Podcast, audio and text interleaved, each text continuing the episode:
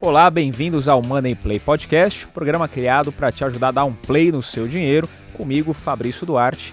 E hoje nós estamos num programa um pouquinho diferente, um pouquinho mais especial, porque é a primeira semana de 2022. Então, ao invés de eu estar aqui com alguém, conversando, batendo esse papo, hoje a gente fez uma seleção com alguns trechos das entrevistas desse primeiro ano de Money Play. Foram trechos bem bacanas eu tenho certeza que você vai curtir muito. E falando em curtir, não esquece de clicar no botão de curtir, se inscrever no canal, compartilhar esse vídeo, seguir a gente nas redes sociais também, arroba Podcast e arroba o Fabrício Duarte. Fechado? Então aproveita e curte demais essa seleção que a gente montou para você. Olha que coisa engraçada até, né? No momento que a gente está conversando aqui, pode e deve ter alguma ação na Bolsa Brasileira que vai multiplicar por 10 nos próximos 3 anos. Se tem que botar no cripto, tem que tentar tudo. Calma, porra! Aí eu lembro que o primeiro ref refresh que eu dei no site da corretora tava lá menos 150 mil. Isso aqui foi, isso aqui é novidade. Eu, eu falo com os americanos de agulhada, de ponto falso, os caras ficam loucos. A gente consegue falar bem de análise técnica dos caras e talvez até melhor. Eu, eu acredito primeiro numa festa mesmo, num exagero da bolsa, das criptos e tal. Eventualmente até a bolsa batendo 150 mil, uma, um exagero mesmo. Eu escuto até a música, tstu, tstu, a, já tá no esquenta. Obviamente nós estamos no Brasil, onde nem sempre as coisas funcionam de acordo com a lógica. Não faz nem sentido você falar pro, pro cara, assim, oh, você precisa poupar para investir. O cara fala, cara, tô ganhando mil reais por mês, como é que eu vou poupar? Tô, tô, tô tentando pagar minhas contas. Aquele filtro inicial saiu lá, sei lá, 20 empresas. Aquelas 20 empresas, eu vou passar realmente para um trabalho mais detalhado de entender também qualitativamente como funciona aquele negócio, ah, no que, que, consiste, como que essa empresa ganha dinheiro, quais são as características desse mercado. Você pode convir comigo que são negócios completamente diferentes do ponto de vista de dificuldade de você concorrer, você ter um quiosque de paleta mexicana ou uma petroquímica como vocês podem ver, né? Quer dizer, eu sei que alguns provavelmente não estão só ouvindo, mas aqueles que estão vendo aqui podem olhar para mim e ver que eu sou um sujeito muito bem alimentado. Né? Então a minha vida, a minha vida não deve ter sido feita só de erros, né? Eu tô aqui até hoje.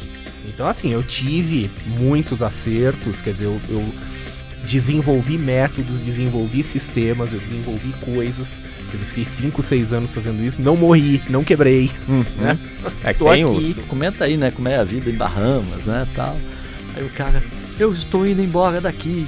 Eu não aguento mais esse lugar. Teve um maior acerto na sua carteira de todos os investimentos que você fez? Uma coisa que, pô, essa daqui foi Bitcoin. na veia mesmo. é?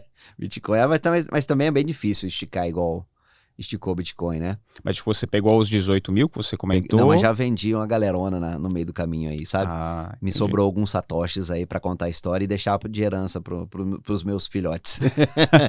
não deveria tê-lo vendido, mas eu aprendi, o Bitcoin não, não, se vende. Eu tive vários, assim, acertos ao longo do tempo, né? É, e quase todos eles, eles, eles vão muito nessa linha de, de acertar o macro tema, de acertar qual que é a... É, qual que é o melhor setor para estar tá naquele momento do que é, o papel especificamente. Então, assim, historicamente, eu, eu ganhei muito dinheiro no, no, no boom de ciclo de commodities de 2003 a 2007. É, e ali foi uma cesta, assim, não importava ter a Uzi Minas ou a CSN ou a Vale, é, foi um acerto muito grande que eu, que eu fiz assim historicamente. Teve um tempo que eu fiquei operando só lá fora na época dos aviões, uhum. lá nas Torres Gêmeas. Quando jogaram o segundo avião que eu vi que era uma, uma bomba, não pelo que estavam fazendo, óbvio que não. Né? Se eu pudesse, eu pegava os caras tudo e pendurava. Mas, em termos financeiros, para mim, foi um negócio de outro mundo de bom. Eu já vinha vendido, você entendeu? E já vinha vendido há bastante tempo, já vinha vendendo, rolando venda, etc e tal. Então, na hora que caiu os aviões, foi fabuloso em termos de dinheiro. Né? Entre a BI, não vou falar, mas foi um número um, um, dinheiro que todo mundo quer ganhar na vida. Ah, se eu tivesse tanto. Você entendeu? Eu ganhei de, de, de quinta-feira para terça. Você entendeu? Quando abriu o pregão. É né? um evento totalmente. E, não, e depois continuou caindo, ainda ganhei mais dinheiro. Porque continuou caindo, você entendeu? E, mas estava tava ali no gráfico. E no final das contas, todo o mercado foi onde tinha que ir, sabia? Sabe, impressionante. É, é, foi um negócio assim que foi muito claro. E eu tenho um negócio aí que eu eu gostava de fazer. Eu sou muito palhaço, né? Então eu botava lá no relatório, e nesse dia, um dia antes dos aviões, eu botei lá no relatório, e lá, Mohamed Rasulallah, né? Isso aí é só Allah é Deus e Maomé o seu profeta. Mas eu coloco a tradução que eu quero do lado. Vende, porra, essa merda vai cair. Por exemplo, né? E botei. Quando deu a merda, cara, o cara do Bank of America me ligou e falou assim: Didi, você sabia? Eu falei assim: como você sabia desse negócio? Eu falei, meu irmão, cala sua boca. Né? Já desliguei o telefone, falei, não quero nem conversar com esse cara. Imagina nego pegar que eu sabia de uma merda dessa. Época de eleição é uma festa, então. É uma opção. festa, exatamente. Para opções é uma maravilha. Impeachment da Dilma foi, sim, independente de questão política, mas para opções foi maravilhoso. Uh, a gente teve teve muita coisa. As eleições que teve o, o, o as últimas eleições foram muito boas também. Uh, a volatilidade aumenta muito. O que é volatilidade? É basicamente o preço das opções e existe a volatilidade histórica implícita. Em opções, volatilidade implícita é o preço das opções, com caro ou barato estão. E a volatilidade histórica é quanto que o ativo movimenta. Ah, as duas coisas explodiram, assim. É, os ativos movimentavam muito e o preço das opções aumentaram bastante. Então, dependendo da operação que você fazia, você ganhava bastante dinheiro. E era muito recorrente, o movimento estava muito grande. Então, para quem opera opções, é uma época cheia, assim. É uma época de fartura, digamos muita assim. Oportunidade, tá de muita oportunidade. Então, independente do seu candidato, em 2022 se escolha opções. É perfeito, isso? perfeito. Ótimo. Melhor colocação impossível. Performance momento... os anos ímpar me favorecem. Então, por exemplo, em 2017 o fundo performou 128%, uhum. contra acho que uns 23 da bolsa. Em 2019 o fundo deu 135% contra 35 da bolsa. E esse ano o fundo está dando aí uns 50% acima da bolsa, que para um ano difícil, como tá, com a bolsa negativa, é um, um, ano bem legal. E 2009, né? 2009 foi, acho que, talvez 2009 foi o ano mágico, porque ele rendeu uns 270%.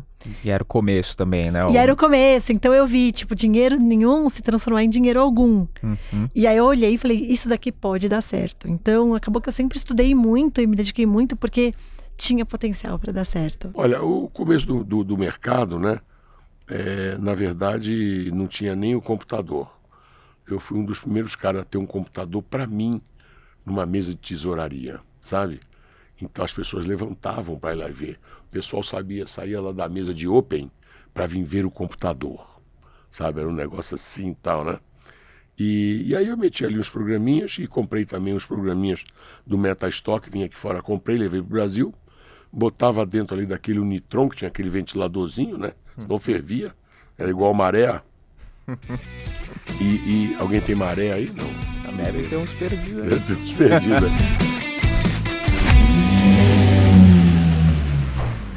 por todos os erros, por todas as falhas e tudo mais, isso só agrega. Né? Eu não acho que você tem uma carreira de sucesso que você nunca fez nada, né? Você não, não quebrou alguma coisa aconteceu, entendeu? É, é, você está num mundo que você não está enxergando o que está acontecendo. Né? A partir do momento que você enxerga e que você, você. Opa, peraí, errei. Né? Vamos recompor e não vamos fazer a mesma, a, a mesma decisão que você tomou lá atrás. Né? Vamos olhar diferente. Hum. Né? E, e, eu acho que assim, é, você ser correto, parceria, né? você trabalhar com eu falo até tem uma é meio zoião, né? Você quer tudo, você quer dividir, vamos lá, vamos agregar valor. Agora você quer ficar com tudo, meu, toque sozinho. A gente toca o nosso negocinho Melhor, e né? vamos bem mineiro. eu era trader, eu era extremamente alavancado, né? O trade te permite isso, ou seja, você é, se expor hum, mais dinheiro do que o que você tem, então você consegue ali apostar mais dinheiro do que você tem. E eu tava apostando mais dinheiro do que eu tinha. E, e foi muito difícil, cara, porque eu vi a notícia, saiu à noite, né, que o Joesley tinha grampeado o Temer. E eu falei, ah, tá bom, grampearam o Temer, foda-se, amanhã a bolsa vai cair 2%. E, e vida que segue, vou perder um dinheirinho. Eu tinha estimado que ia perder uns 10 mil a 15 mil reais naquele dia. E falei, bom, simbora, consigo arcar com isso, depois, depois eu recupero, cara. Aí eu lembro que o primeiro ref refresh que eu dei no site da corretora tava lá menos 150 mil. Falei, caralho, Né, isso aqui foi, isso aqui é novidade. Porque eu operava vários produtos que tinham ligação com o dólar e o dólar explodiu, né? Quando, quando aumenta a tensão no mundo, todo mundo corre pro dólar. E o Brasil correu pro dólar. E, e aí, cara, tinha algumas posições que eu queria me desfazer, que eu não conseguia, porque não tinha contraparte. A bolsa ficou fechada durante várias horas. Então, assim, foi um, um sentimento de impotência muito grande. Então, para mim, foi não só uma perda financeira, porque eu sabia que eu poderia vender o carro que eu tinha e, e conseguir uma carta de fiança na corretora, que basicamente tudo iria se solucionar. Mas o fato de você querer sair de uma posição porque a bolsa está fechada, ou você querer montar uma posição porque a bolsa está fechada, é muito ruim. Então, o trader, ele, ele passa esses perrengues, que o buy and holder não passa. Eu nunca fiz cagada de, gigantesca no mercado financeiro. No, empreendendo, eu já fiz umas besteiras Sim. bem grandes, assim. Se quiser, a gente fala daqui a pouco. Mas no mercado financeiro, por exemplo, a, a criptos, eu já comprei muita cripto porcaria. Que se falava que uh, era o, must lá, shitcoins mesmo, né? Shitcoins. E elas não foram para frente, não mudou nada na minha vida. Não, eh, talvez sejam as maiores perdas percentuais, mas eu separo o dinheiro em caixinhas, isso vale para todo investidor. A pessoa quer aceitar o investimento da vez, cara. O cara quer pegar falar, pô, eu quero colocar todo o meu dinheiro em OMBR. Fazia um tempo eu tinha começado a operar travas. Ah, o que, que são travas? É um conjunto de duas, duas opções. Uma opção vendida para eu ganhar o prêmio dela, né, conforme o tempo passa, e outra comprada para proteger o risco, para limitar o quanto eu poderia perder. E aí eu comecei a fazer essas operações, comecei a ganhar bastante dinheiro e aí eu acho que é algo bem comum de todas as áreas que, que você opera com frequência, que você tem essa, essa, pegada mais trade, assim.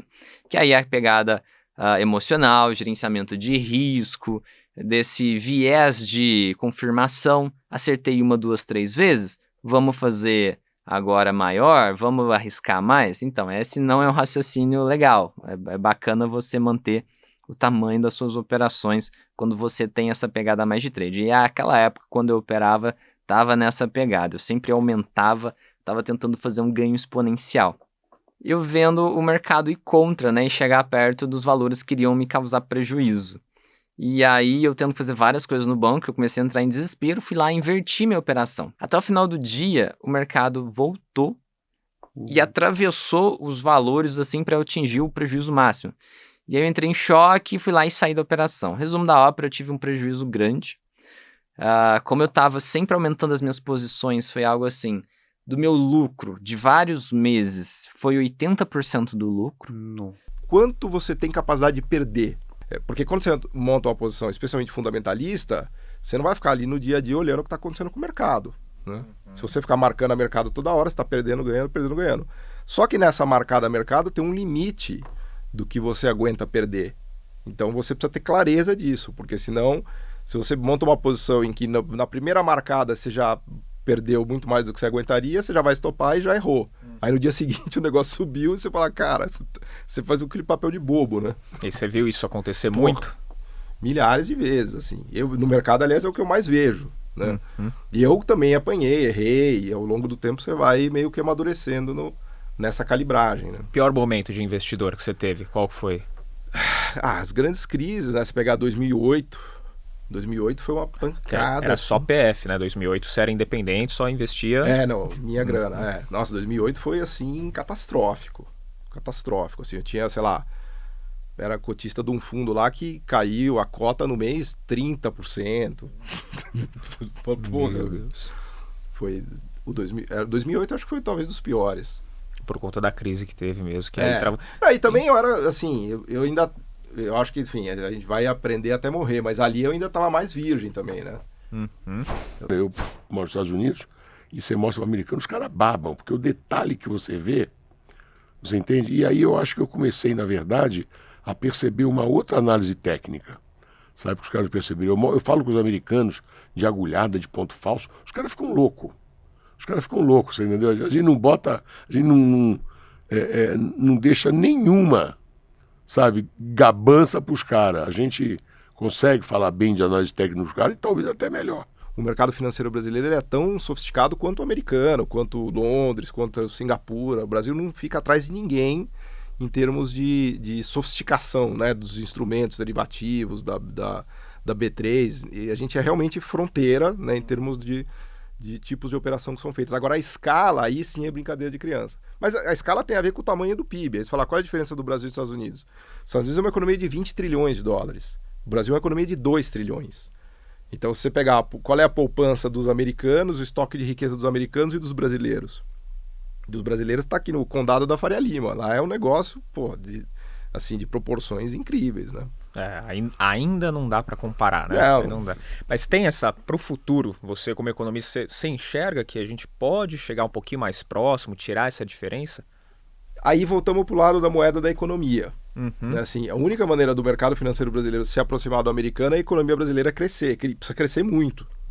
Porque, veja, a gente tem o PIB brasileiro de 2 trilhões, o do americano é 20. É 10, a economia americana é 10 vezes maior do que a brasileira. Então, a, a, a, o mercado financeiro brasileiro só vai ter a escala que se vê nos Estados Unidos quando a economia brasileira conseguir ganhar mais escala. E a gente precisaria crescer 2, 3, 4, 5% ao ano durante, sei lá, eu, 10 anos. Né? Precisaria realmente entrar numa rota de crescimento consistente. Né? Não tem como. O, o mercado financeiro é limitado à poupança das pessoas. E a poupança das pessoas é limitada ao quê? A renda das pessoas. O médio não consegue, é, tem que tirar o chapéu pro cara. E eu, eu, sou muito vida real mesmo, cara. O cara 2.500, é você tirar o chapéu pro cara pra ele estar tá sobrevivendo, né? E tem gente que ganha um salário, né? Gente, aliás, o emprego informal às vezes dá até menos. É, mas o longo prazo ele tem uma armadilha que é o seguinte, é igual cuidar de saúde. Você precisa investir hoje para o longo prazo? O longo prazo não é urgente. Só que, por não ser urgente, você, você não toma a atitude que você precisa no dia de hoje. É igual cuidar de saúde. Você sabe que você precisa um dia é, se movimentar, você precisa comer bem. Precisa ser hoje? Não, hoje você pode tomar sua breja, encher o prato de gordura, tá tudo certo. E quando vem a conta, às vezes não tem mais nada que fazer. Você já tá naquela dívida impagável. Esse cara de 2.500 tá devendo 50, 30 mil no banco. Paga como? Impossível, assim. E o colchão financeiro, às vezes, é só questão da pessoa fazer o seguinte fazer um downgrade ali no custo de vida. Porque o, o ser humano tem muito disso, né? Conquistas. Fala, porra, eu tenho meu carro, eu tenho minha casa, eu, eu tô num aluguel maior, tô, pô, minha, minha casa é grande, tem uma área tal. E o cara não tem condição de ter, porque ele não tem um colchão financeiro. Aí o que acontece? Aconteceu o piriri da vida ali, que vai acontecer. Ele vai ter que desfazer, às vezes até da casa, fazendo um desconto enorme naquele, naquele empreendimento, só, simplesmente para ter a liquidez que a bolsa tem, né? Quer ter um cara no dia ali. A bolsa você não precisa dar desconto para vender, você vende a preço de mercado, né? Agora, de um dia para o outro, se eu precisei de dinheiro, ou eu vou para cartão de crédito, ou eu vou para cheque especial, ou eu vou vender algum, algum bem que eu tenha como preço de banana para ter alguém me dando dinheiro. Não faz nem sentido falar pro, pro cara, você, oh, você precisa poupar para investir. O cara fala, cara, tô ganhando mil reais por mês, como é que eu vou poupar? Tô, tô, tô tentando pagar minhas contas, né? Então, esse enriquecimento dos Estados Unidos aconteceu lá atrás. Aconteceu no final do século XIX, início do século XX. Os Estados Unidos, em 1910, 20, já estava entre as maiores economias do mundo. Né? E foi um enriquecimento que veio até antes da Bolsa Americana. O Brasil, para você ter ideia, no início do século XX, estava entre. De 50 países, ele era tá entre os cinco mais pobres do mundo. Os Estados Unidos já estava entre os cinco mais ricos. Né? Então, os Estados Unidos ele já chega rico no século XX. E depois da Segunda Guerra Mundial, tudo aí ele bomba de vez e aí o mercado financeiro americano explode, né? E, e aí tem os dois lados. É claro que o, o, o fato das pessoas colocarem mais é, da sua riqueza no mercado financeiro e o mercado financeiro ajudar a economia cria um ciclo virtuoso né? que ajuda. Agora, no caso brasileiro, a gente está muito atrasado, né, cara? A verdade é que, é, de verdade, assim, o Brasil faz, sei lá, uns 30, 40 anos que não, não pega no breu mesmo, de crescer. Né? Uhum. Crescer, assim, 4, 5% ao ano. Então, e, e não é o fato do brasileiro investir mais em ações que vai fazer a gente voltar a crescer. O mercado lá, é, é obviamente que os grandes bancos aqui é, têm a mesma capacidade que teriam de operar nos Estados Unidos. Aqui a, as armas são diferentes ou são menos, né? Por exemplo, se for ver vencimento de opção aqui, são raros. Né? Um, dois vencimentos, acabou. Lá tem uma porrada. Aí você vê um papel bom, uma Petro, uma Vale, você tem lá duas, três opçãozinhas com liquidez, entendeu? Lá você tem 15, 20 de compra e mais 20 de venda. Você está entendendo? Né? E com liquidez. Se você quiser operar, botar lá, o market maker te serve. Uhum. Entendeu? Então é uma coisa diferente. Além de outros tipos por exemplo, de opções semanais, mensais, bimensais, trimestrais, quadrimestrais, semestrais, anual, dois anos. Né? Você está falando dois anos para frente você montando uma operação. Essas operações mais longas aqui no Brasil também acontecem, claro que os bancos têm conhecimento disso. Só que acontece tudo isso né, como contratos privados. É fechado pelas mesas de operação, em função dos interesses, vai fechando spread e fazem o negócio, né, e, e aí vamos embora. Mas acontece, vamos dizer, no mercado secundário, né, não acontece no mercado primário como acontece lá. Agora, o Brasil está numa fase muito ruim de crescimento. Né? Se você olhar os últimos 5, 6 anos, a gente está crescendo 1% ao ano. Se você pega uma economia que está bombando, né, o próprio Brasil, sei lá, em 2004, 2005, estava crescendo mais, nos anos 90 cresceu um pouco mais também. Então, esse negócio de abrir, de fechar muita empresa, na verdade, empresa fecha, você tem crise. Né? Então, se você tem muita crise, muita empresa fecha. Eu acho que o desafio para o Brasil é voltar a crescer de maneira consistente. Né? Os Estados Unidos, mal ou bem, ele conseguiu se recuperar da crise de 2008, conseguiu se recuperar agora também. Uhum. Então, é, ele tá, é, assim, ele continua mantendo uma economia pujante. Né? Acho que esse é que é o, o desafio para o Brasil de verdade é voltar a crescer. Isso. Tem um fundo chama Voya Corporate Fund. Não sei se já uhum. ouviu a história desse fundo. Ele é um fundo de 1930. Foi concebido em 1930 e na lâmina do fundo ali na, nas regrinhas que o fundo tem que seguir, tá escrito que eles nunca mexeriam no portfólio do fundo. Nunca. Chama Voya com Y, depois vocês podem pesquisar no Google. V-O-Y-A. Voya Corporate Fund. Então eles pegaram em 1930, é um fundo que existe até hoje. 1930 compraram as 30 maiores empresas dos Estados Unidos e, coloca, e atestaram ali um carimbo que não poderia se mexer na, na, na composição do fundo. Se a empresa falisse, faliu. Se ela fosse comprada por alguma outra, viraria alguma outra, mas aquela composição não seria mexida. Cara, eles ganham de 90% dos gestores americanos e é um fundo que existe até hoje. E ganha do S&P, inclusive.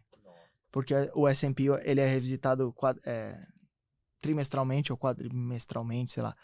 Então, é, é isso, cara. É, a, eu não sei, cara. Eu nunca sei se essa frase é minha ou não, porque o dia que eu ouvi essa frase, eu, tava, eu já tinha tomado um, uns caramelos bem forte. Mas uma vez eu ouvi uma frase que fala que é, investimento é igual sabonete. Quanto mais você mexe, menos sobra. Então, assim, uma postura extremamente passiva eu também não gosto. Eu gosto de mexer um pouco. Mas mexer tem que ser um pouco. É assim, ah, comprei VEG e ela tinha 5% da minha carteira. Ela foi para 15 porque ela valorizou mais que o resto. Opa, vou fazer um controle de risco, tirar esses 15, voltar dos 15 para os 5, pegar esses 10% de excedente e distribuir em outras empresas que são melhores oportunidades. Então, assim, é, o, o, é, mexer demais é ruim e não mexer também eu acho que é ruim. É, tem que tentar achar um equilíbrio. Acho que, como tudo na vida, tem que tem que saber fazer esse rebalanceamento. É de onde vem a grana, hein? Imagina que a pessoa tem, uma, tem cinco ações, tá? Tem, ela botou cinco ações na carteira dela. Então tá ali, ó, Itaú, Bradesco, Banco do Brasil, Santander. Banco Inter e BTG Pactual, né? Ela tá diversificada? Provavelmente sim, mas é uma diversificação horrorosa, né? Porque ela tá muito concentrada em empresas similares. Quer dizer, na prática é como se ela estivesse investindo em uma coisa só. É, eu gosto muito, assim, não existe momento certo, né? Uma regra de ouro para fazer os rebalanceamentos. Mas assim, toda vez que entra dinheiro novo, eu gosto de olhar para o portfólio e voltar esses percentuais originais, né? Então, entrou um dinheiro novo e a minha parte de bolsa era para ser 30% e encolheu para 20%, porque está no momento de muito estresse, põe nos fundos de ações é, pelo menos a cada seis meses. Então, eu falo assim: a cada seis meses, dá um carinho para sua carteira, né? Senta ali, olha, ela desequilibrou muito. Às vezes, se passa um momento de estresse muito grande, a parte de dólar vai ter dado uma subida, como aconteceu ano passado, a parte de bolsa encolhida. É hora de você vender um pouquinho da parte de dólar e colocar um pouquinho mais em bolsa. É, ou em momentos de muito estresse. Então, por exemplo, em março do ano passado, quando começou todo o estresse com o Covid, que a bolsa despencou, eu falava para os clientes: olha rápido para sua carteira e vê se os fundos de ações encolheram. Como a gente, eu não tenho ideia do que vai acontecer daqui a pouco, mas como a gente investe em fundos de ações para cinco anos, é hora de recolocar dinheiro neles. E quem fez isso ganhou muito dinheiro, porque aquele dinheiro subiu muito, até muito mais rápido do que a gente achava que ia subir. Então, vai fazendo isso então em três situações: um via dinheiro novo, dois pelo menos a cada seis meses, ou três em momentos de muito estresse e crise, porque você, na verdade, está transformando a sua carteira em algo anticíclico, né? Então você não está se deixando levar. Porque se você deixa a sua fatia de bolsa num momento de alta da bolsa subir, subir, subir eternamente, o mercado é cíclico. Alguma hora aquilo vai voltar e você vai devolver tudo aquilo que você ganhou. Se você vai ajustando, você vai controlando o risco da sua carteira e embolsando ganhos. Então, faça rebalanceamentos. Para mim, é regra de ouro de carteira de fundos. O meu ativo é, número um da minha vida é meu tempo. E eu digo assim, até o seguinte: se a tese de investimento é muito trabalhosa, não é investimento, é trabalho. então eu tô gastando. O, o investimento foi feito para quê? Para multiplicar aquele dinheiro que eu não gastei. O trabalho, é o cara fala assim, é muito legal isso, esse, esse jogo. O cara fala assim: ah, mas está rendendo tão pouco um renda fixa da vida. Eu vou vender bala no farol que dá mais dinheiro. Eu falei, tá vendo como dá mais dinheiro o trabalho? E qualquer investimento que você, qualquer trabalho que você tiver no Brasil no dia de hoje, você vai tirar mil reais. Menos de mil por desconto do, do salário mínimo. Ganha mil de renda passiva, pra você ver se é fácil. Então, tá vendo como o dinheiro, o trabalho dá mais dinheiro? E nada pode ser, pode me dar mais dinheiro do que investir em mim, investir em tempo para mim, para minha família. Tempo, cara, tempo não volta, né? O Zatar gosta de falar, né? Viagem, o dinheiro volta, o tempo não, né? E tem muito sentido disso. E, e é perder tempo, sabe? É o tempo é um, não volta, eu não consigo investir meu tempo. Eu só consigo gastar ele bem, não consigo investir. Não tenho um estoque de tempo para deixar guardadinho ali, né? Talvez perguntar para Silvio Santos o que, que esse povo faz, Warren Buffett, o que, que esses caras fazem para estar tá com saúde na idade deles. Então, é questão assim de priorizar. Se eu tiver que gastar muito tempo fazendo, eu estou deixando de ganhar dinheiro no meu ofício. E eu acho que é isso que, que pega muita gente no, no day trade, por exemplo, né? Mesmo que o cara tenha sucesso cara tá pegando e falando, pô, eu sou um médico, eu poderia estar ganhando bem mais, não atendendo o cara na hora, mas estudando, es especializando. E sozinho eu consegui entender isso que muita gente coloca na literatura, agora já tem estudos, que você balancear dessa forma 90-10, 80-20, 95-5, então 90% seguro e 10% risco, é um, um balanceamento muito interessante, porque você consegue expor parte do seu patrimônio a ativos que podem ser explosivos, mas você não está arriscando aqui o teu principal a ruína, porque você não pode arriscar ruína. Isso é, é, isso é básico, cara. Pegar todo o capital e botar em cripto, pegar todo o capital e botar numa ação, pegar é uma loucura, porque você pode acertar três, quatro vezes e depois você vai errar e perder tudo.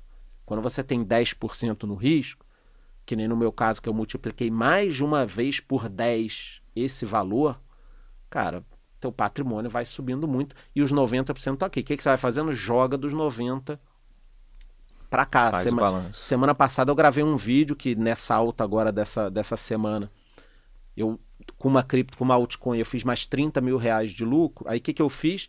Tinha que balancear, peguei esses 30 mil, joguei para fundos imobiliários e ações totalmente, assim, os mais seguros possíveis dos fundos imobiliários e ações.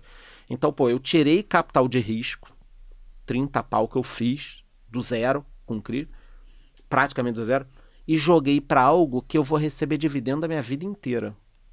Então, esse é o sair do risco. Você não pode ficar, ah, pô, mas se eu fiz tanto com risco, se eu botasse mais, se eu botar mais. Aí você começa Esse é o perigo. É, é uma loucura. Não, cara, uma, cada coisa no seu lugar. Essa sensação. Banheira, do, banheiro, cozinha, cozinha. Podia ter Por ganhado mais. Se confundia, mais.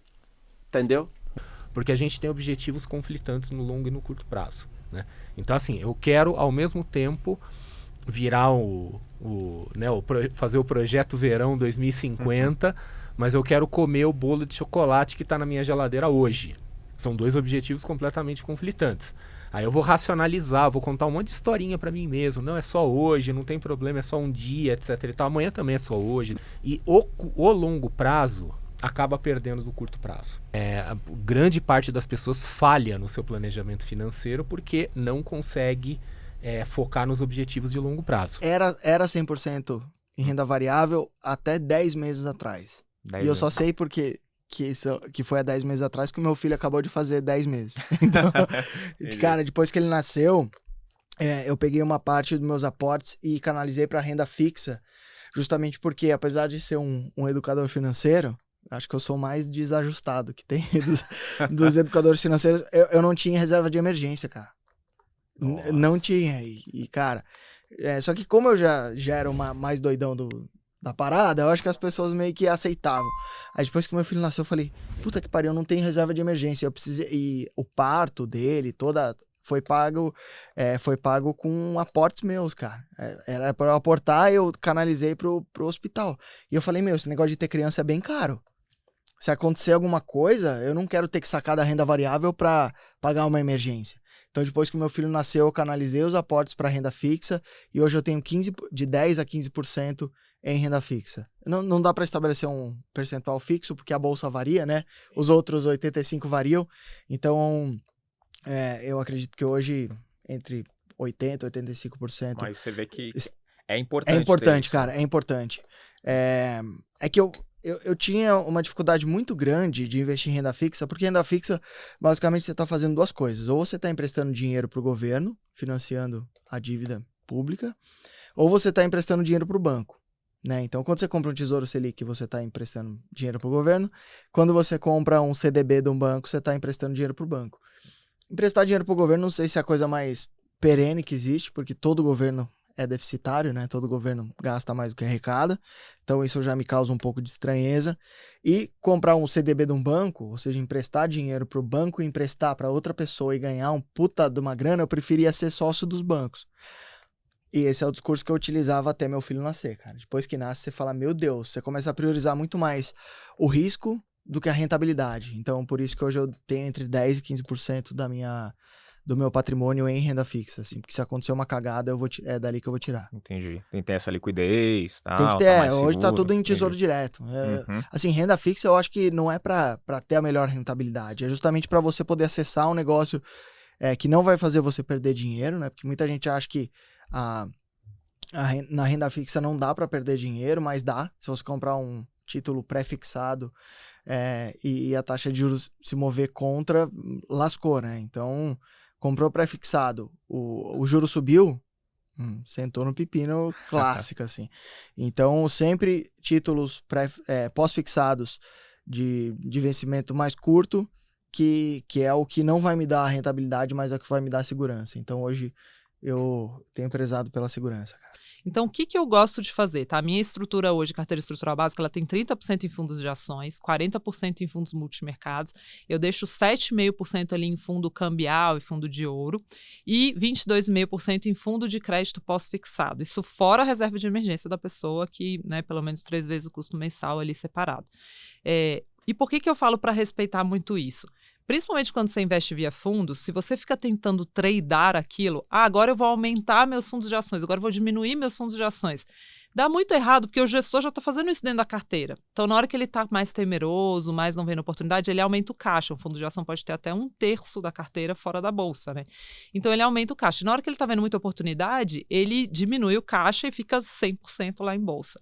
Então, naturalmente a sua carteira de fundos ela vai se organizando sem você ter que mexer nela para que você tenha um pouco menos de risco, um pouco mais de risco. E então, o que, que eu falo para as pessoas? Em vez de ficar tentando fazer timing com um fundo de ação, ah, e agora parece que tem oportunidade, vou botar mais em fundo de ação.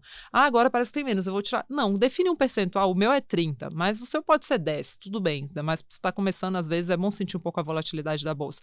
Mas é 10% e acabou. Você não fica ali, ah, agora um pouco mais, agora um pouco mais. Até porque a gente não tem ideia do que vai acontecer no futuro. Quem sabia o que ia acontecer no passado? Ninguém, né? É, sem chance. Então, assim, fica ali dentro daquilo. E dentro de cada uma dessas caixinhas, eu gosto de ter pelo menos três fundos. Então, dentro da caixa de fundos de ações, pelo menos três fundos de ações. De multimercados, pelo menos três multimercados. Com perfis diferentes.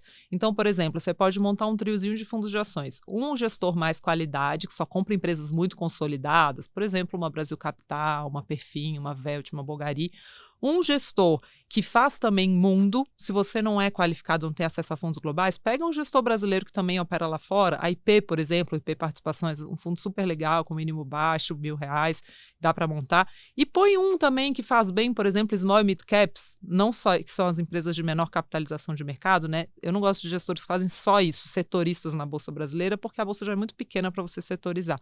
Mas pega um que faz isso bem também, como uma Rix ou uma Real Investor. Então pega fundos com perfis diferentes e junta numa mesma carteira.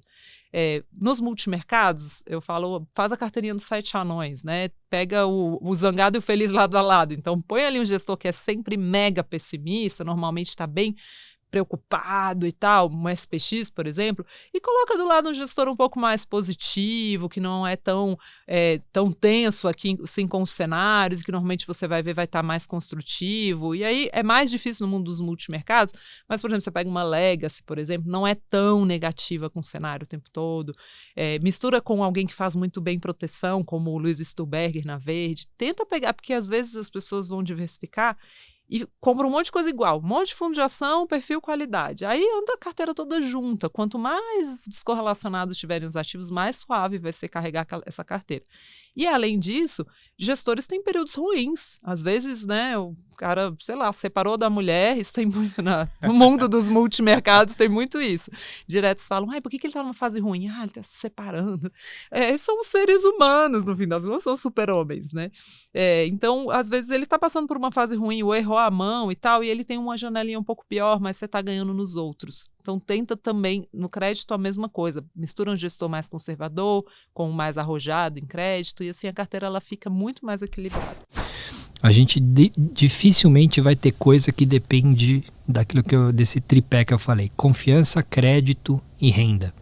Uh, portanto, a gente não vai ter construtora de alta renda que precisa de crédito fora da caixa para o consumidor consumir. A gente não vai ter coisa que depende é, de confiança, por exemplo, empresas que vendem é, coisas de ticket mais alto, eletrodomésticos, é, eletroeletrônicos.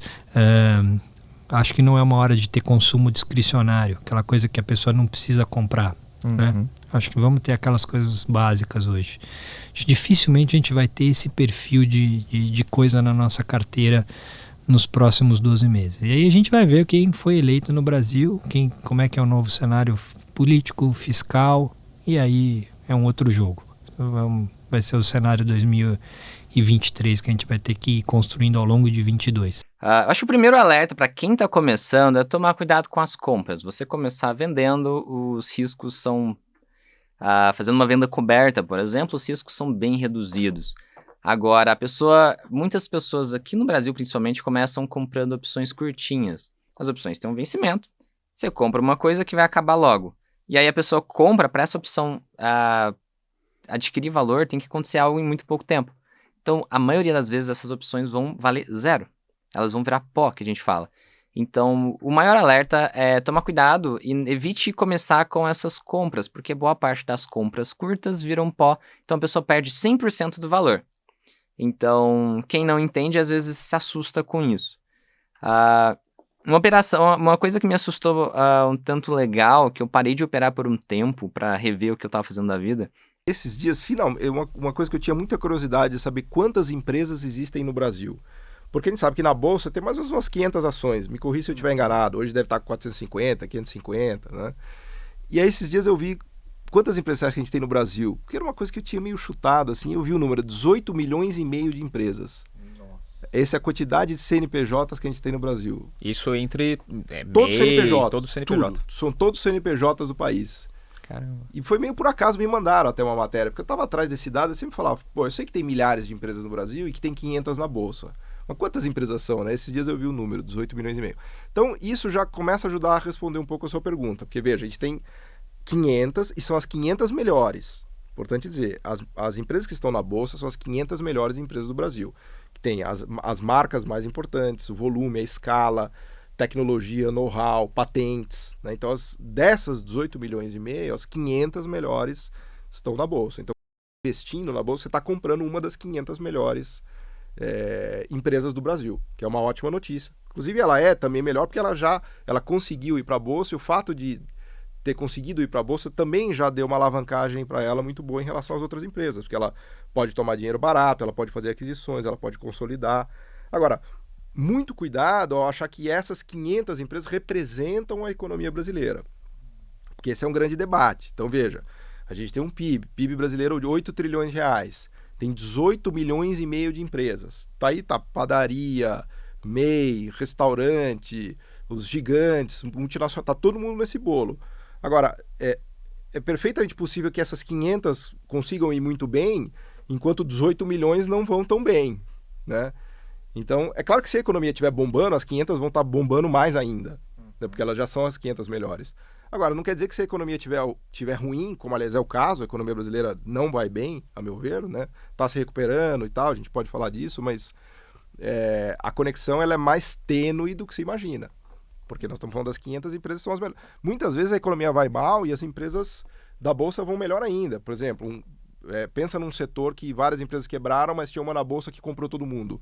Consolidou o mercado e ela se sobressaiu. Então, eu acho que precisa ter essa clareza. Né? Pensa, quando você pensa que tem 18 bilhões e meio de empresas no país e 500 na bolsa, aí já fica bem claro já. Você uhum. fala, bom, tudo bem, entendi, vai. Né? Então, a, a, esses 8 milhões são os que fazem 18 parte do mercado. 18 e meio. Nossa, é empresa pra caramba. É. é o que faz parte do mercado real. Essa é a economia é, real. É o mercado real. É o que está movimentando ali mesmo. É, é até onde contrata-se mais, né? Se for pegar Sim, os empregos, uhum. claro. Se você pegar. Essa é até uma pergunta legal que você fez. Se você pegar as 500 empresas da Bolsa, vou dar um chutão aqui, tá? A gente, hoje no Brasil a gente tem mais ou menos 85 milhões de empregos. Tem 100 milhões de pessoas em idade. Eu adoro números, cara. Sou meio aficionado por isso. Fala assim: quantos empregos existem no Brasil? 85 milhões. É, e 15 milhões de desempregados. Desses 85 milhões, Agora eu vou dar um chute assim, do, como diz um amigo meu, vou chutar do meio de campo, tá? Quantas, quantas pessoas será que essas 500 da Bolsa empregam desses 85 milhões?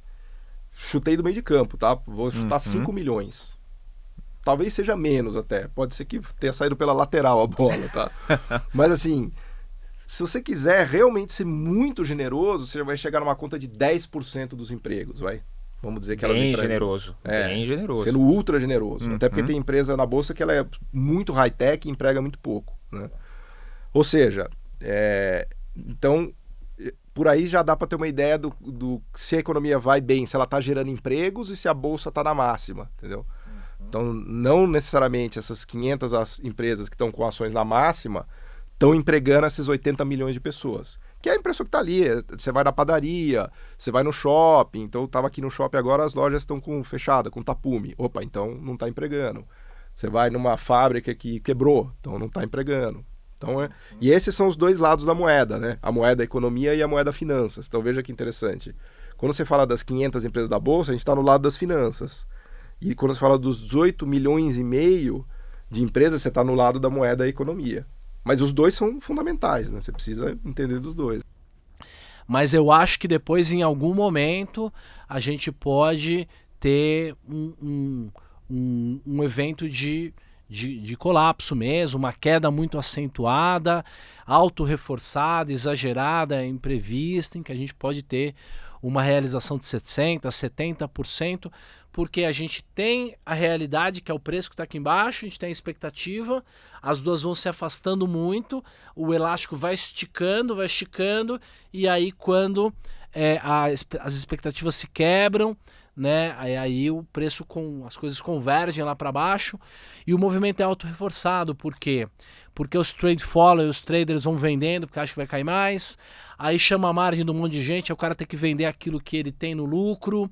E aí é, o, o principal problema do colapso, na verdade, é que a taxa de juros sobe muito rapidamente. Todos os ativos reais, os ativos de valor, o seu preço ele é dado pelo seu fluxo de caixa, tudo que ela pode render no futuro, trazido a valor presente, descontado por uma determinada taxa de juros.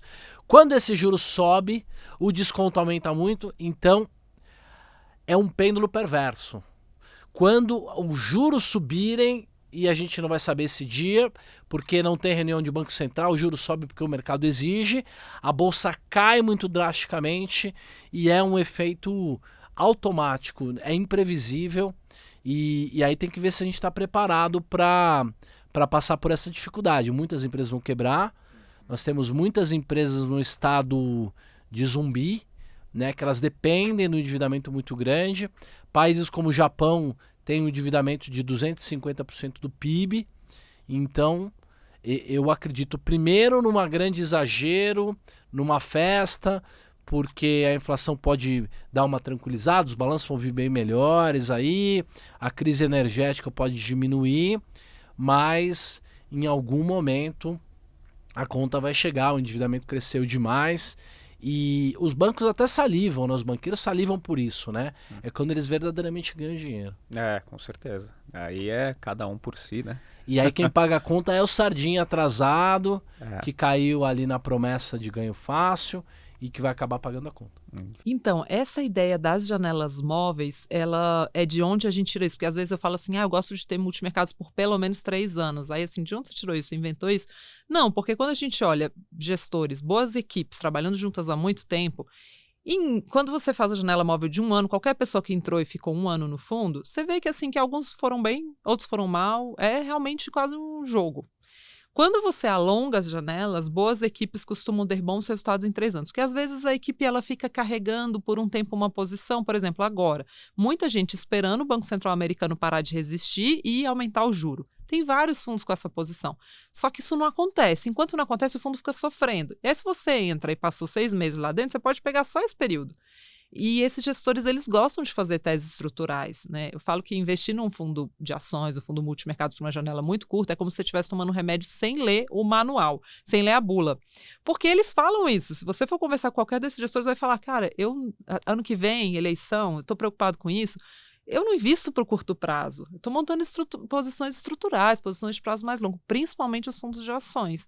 Então, se você está usando aquilo e tomando, tomando remédio sem ler a bula, você está fazendo errado, não é o gestor que está fazendo errado. Então, por isso que, para mim, assim, uma carteirinha nessa estrutura que eu falei, né, com os 30% de fundo de ações, 40% multimercados, por aí vai, essa carteirinha carrega idealmente para pelo menos cinco anos. Mas eu gostaria de pegar o portfólio que eu tenho hoje e carregar que ele fosse minha herança para os meus filhos, assim. Não é para ficar mexendo, né? É, até às vezes as pessoas me perguntam, ah, qual é a diferença? Eu devo investir diretamente ou via fundos? Para mim, tanto faz você investir diretamente ou via fundos. Eu acho que é é a mesma coisa de assim, ah, eu devo contratar um churrasqueiro ou fazer meu churrasco? Não sei, o que, que você prefere? Você quer fazer seu churrasco? Eu prefiro contratar um churrasqueiro. Só que se você contrata o churrasqueiro, você não fica ali em cima dele, ah, peraí, tá na hora de virar a carne. Ah, mas será que tá fazendo? Não, contrata um bom churrasqueiro e deixa ele trabalhar. Não fica trocando toda hora de churrasqueiro no meio do churrasco, vai dar errado. E, e, e vai e confia, entendeu? Por isso você tem que escolher bons fundos, porque senão também não dá para confiar. Assim... Não, exatamente. Hoje em dia é incrivelmente barato você começar. Se uma pessoa quiser montar uma operação com um real, ela consegue. Hoje em dia é um pouco diferente de antigamente, felizmente, agora é muito mais fácil, muito mais democrático. Você consegue a informação muito fácil e você começa também de maneira muito barata. Por isso que muita gente até teria condição de investir 100 reais todo mês, o cara não investe, o cara, ah, isso aí não vai dar em nada, porra. Melhor vai... gastar aqui, é, dá, fim de semana, dá, uma pizza, vou eu no quero bar. ser feliz, é, e se eu morrer amanhã, é o que eu sempre falo, cara, você tá fudido, você não vai morrer amanhã, cara. Porque se você morresse amanhã, tava tudo bem. Mas e se você não morrer? Você não vai morrer, cara. A gente vai ver até 120, 140. E você vai estar tá fudido com 90, cara. E o plano de saúde vai custar 5 mil reais. Então você não vai morrer. Baseado em que você não vai morrer, meu irmão, começa a investir aqui. para ganhar dividendo, para ganhar. Porque tem dois fatos. Você não vai morrer e o governo vai estar tá sem dinheiro quando você for se aposentar. São as únicas duas certezas que eu tenho para te dar. Então, meu amigo, começa a investir agora. A gente se vê no próximo Money Play.